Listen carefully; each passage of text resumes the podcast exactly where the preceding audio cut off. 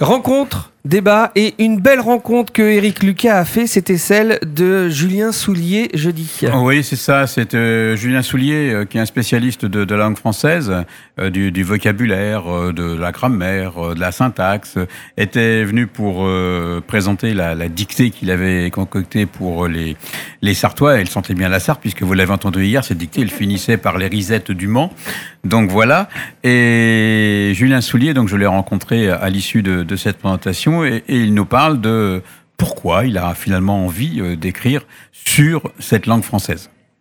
Julien Soulier, vous êtes en, ancien professeur de, de, la classique, vous êtes membre du comité d'experts euh, du projet Voltaire, formateur pour ce projet Voltaire qui forme à l'orthographe et à l'expression en ligne. Euh, bah, je suppose que vous vous régalez à soumettre une dictée à, à un public volontaire pour affronter des mots et étrangetés de la langue française. Ça, ça, vous plaît cet exercice? Oui, c'est vrai qu'on pourrait, on pourrait penser que je suis un peu sadique. Il y a peut-être un peu de ça, mais c'est vrai qu'il y a le, le, côté ludique et puis euh, entendre les gens rire quand il y a un jeu de mots ou, euh, ou voir les gens finalement assez détendus, assez euh, assez calmes finalement face à cette langue française qu'on nous dit tellement compliquée, tellement stigmatisante et tellement parfois humiliante parce que l'orthographe, on le sait, c'est un critère de sélection sociale, voilà. Donc voir les gens finalement euh, dédramatiser un peu tout ça en riant avec l'orthographe et la grammaire, ben, je trouve que c'est un grand bol d'air frais.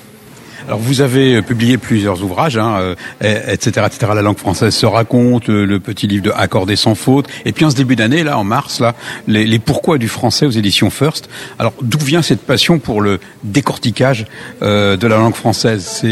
C'est quoi? C'est un exercice intellectuel ou c'est un combat? J'allais dire les deux, mais sans vouloir paraître un peu derrière-garde, c'est vrai que c'est à la fois un exercice intellectuel, euh, parce que ça fait, je trouve, ça fait travailler les neurones, et il euh, y en a, il y en a qui aiment bien courir après un ballon sur un terrain. Moi, j'aime chercher des mots dans le dictionnaire, les décortiquer, créer des réseaux entre les racines. Et puis, d'un autre côté, c'est aussi un combat parce que je pense pas que la langue soit, française soit complètement menacée, mais c'est vrai qu'il y a quand même euh, qui est parfois un peu dommage, c'est qu'on perde de vue euh, son, cet aspect euh, ludique, enrichissant, euh, l'importance du vocabulaire aussi dans l'expression, puisqu'évidemment un, un vocabulaire pauvre, c'est une pensée qui s'appauvrit aussi. Donc c'est vrai qu'il y, a, je pense qu'il y a ce combat à mener peut-être plus que sur l'orthographe, peut-être plus sur le vocabulaire, et c'est-à-dire la richesse de la pensée par la richesse et la précision du vocabulaire. Alors dans le, le, le, pourquoi du français, on est dans un bouquin confortable pour le lecteur puisque finalement on peut le prendre un jour, s'arrêter, le reprendre un autre jour. Euh, en fait, vous avez 100 questions légitimes sur la langue française, mais légitimes entre parenthèses, pourquoi?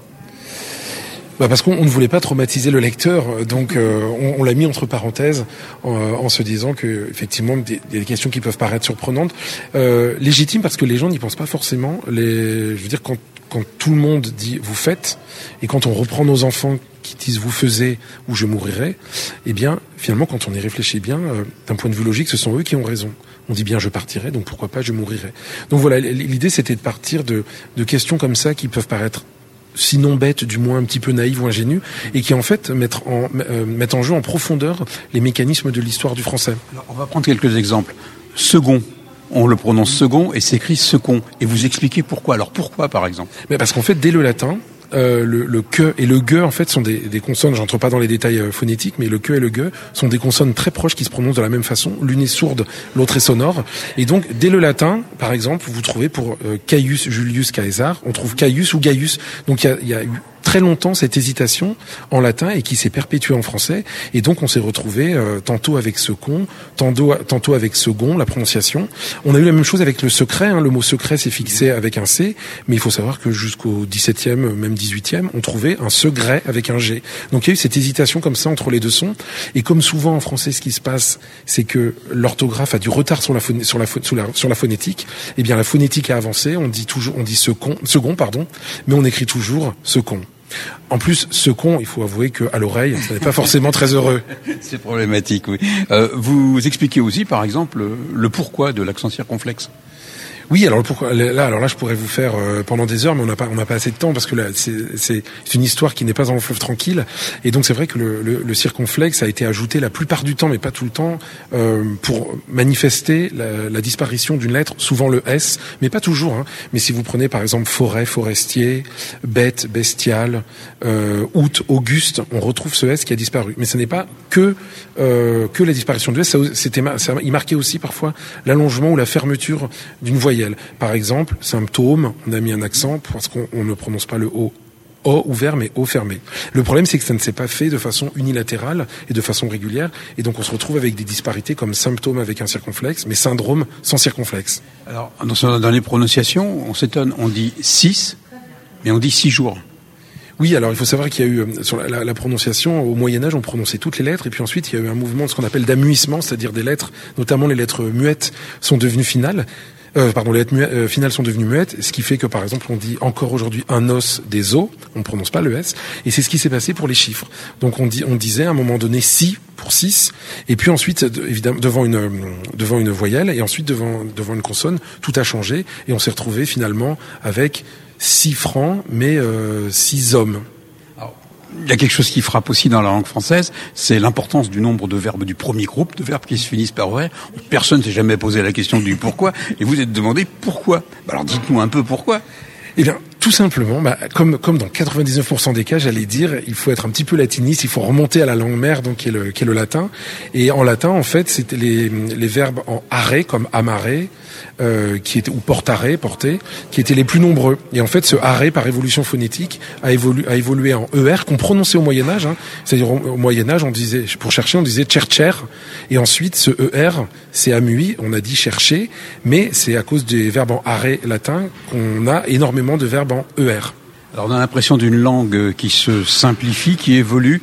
Par exemple, vous annoncez déjà dans votre livre la disparition du ne de la négation ne pas. Oui. Vous en êtes sûr?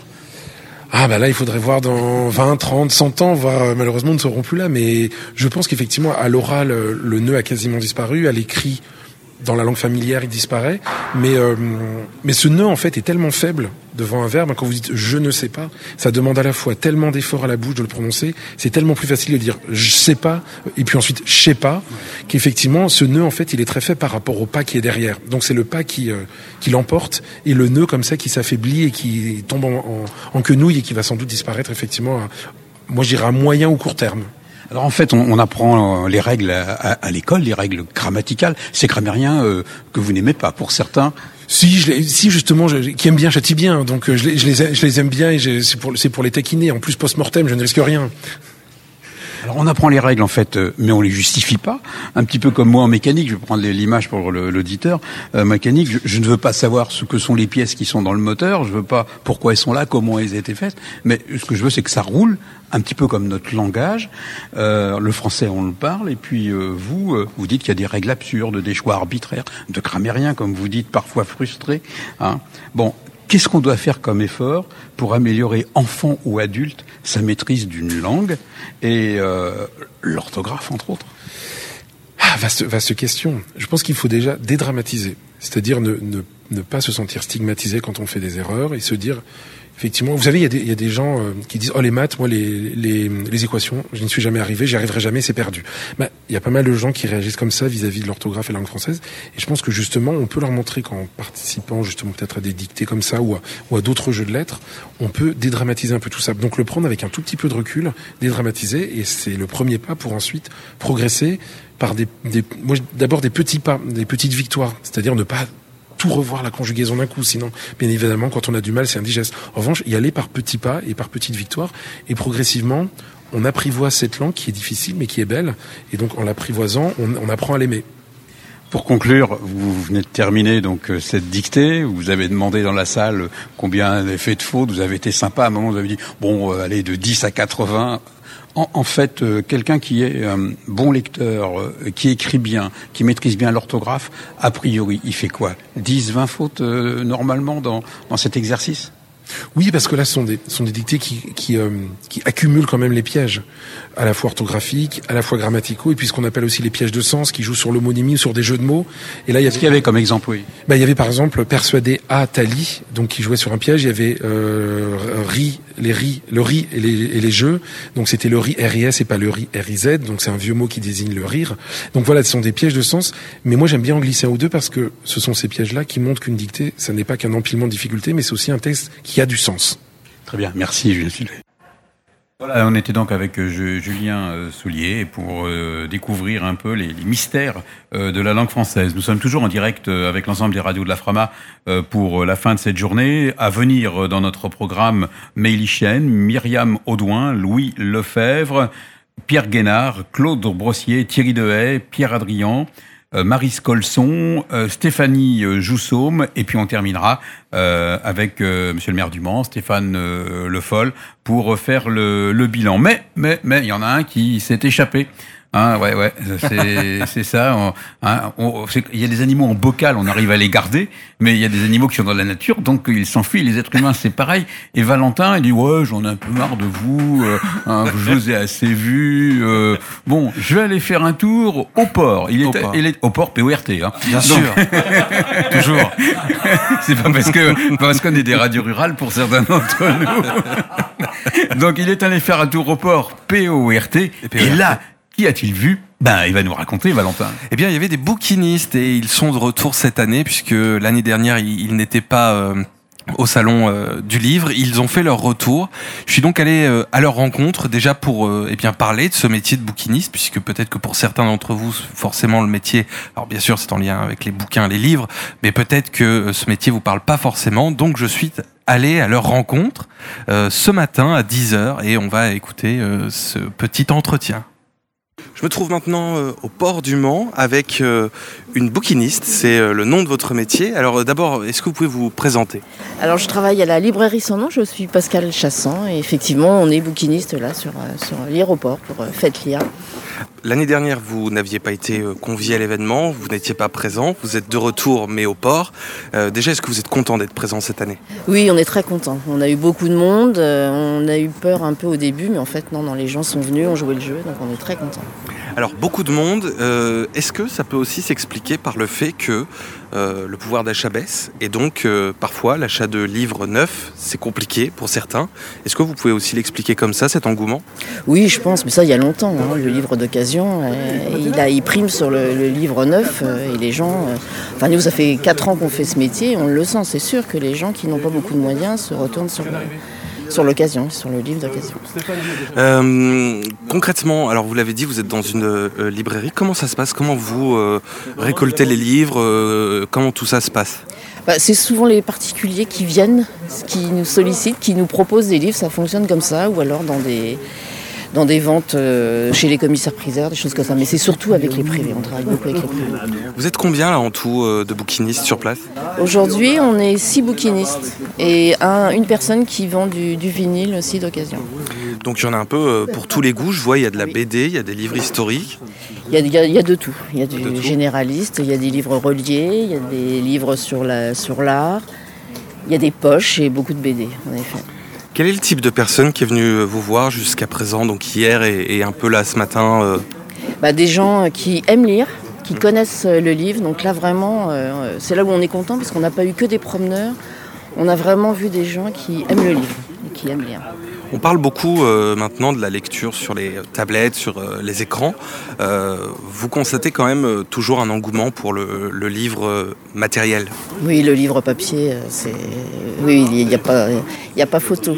La liseuse, ça marche. Je dis peut-être 5%, c'est tout. Enfin, pas... Ça n'a pas pris sur le livre. Je pense que celui qui aime le livre, il a besoin de cet objet dans les mains. A... Ça nous rassure. Donc, non, il n'y a pas de souci pour le livre.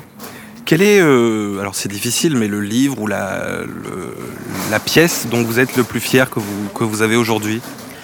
Oh bah, c'est des livres un peu reliés, des livres sur des, des auteurs classiques, hein, comme, euh, comme Molière ou des choses euh, sur Stendhal, enfin voilà.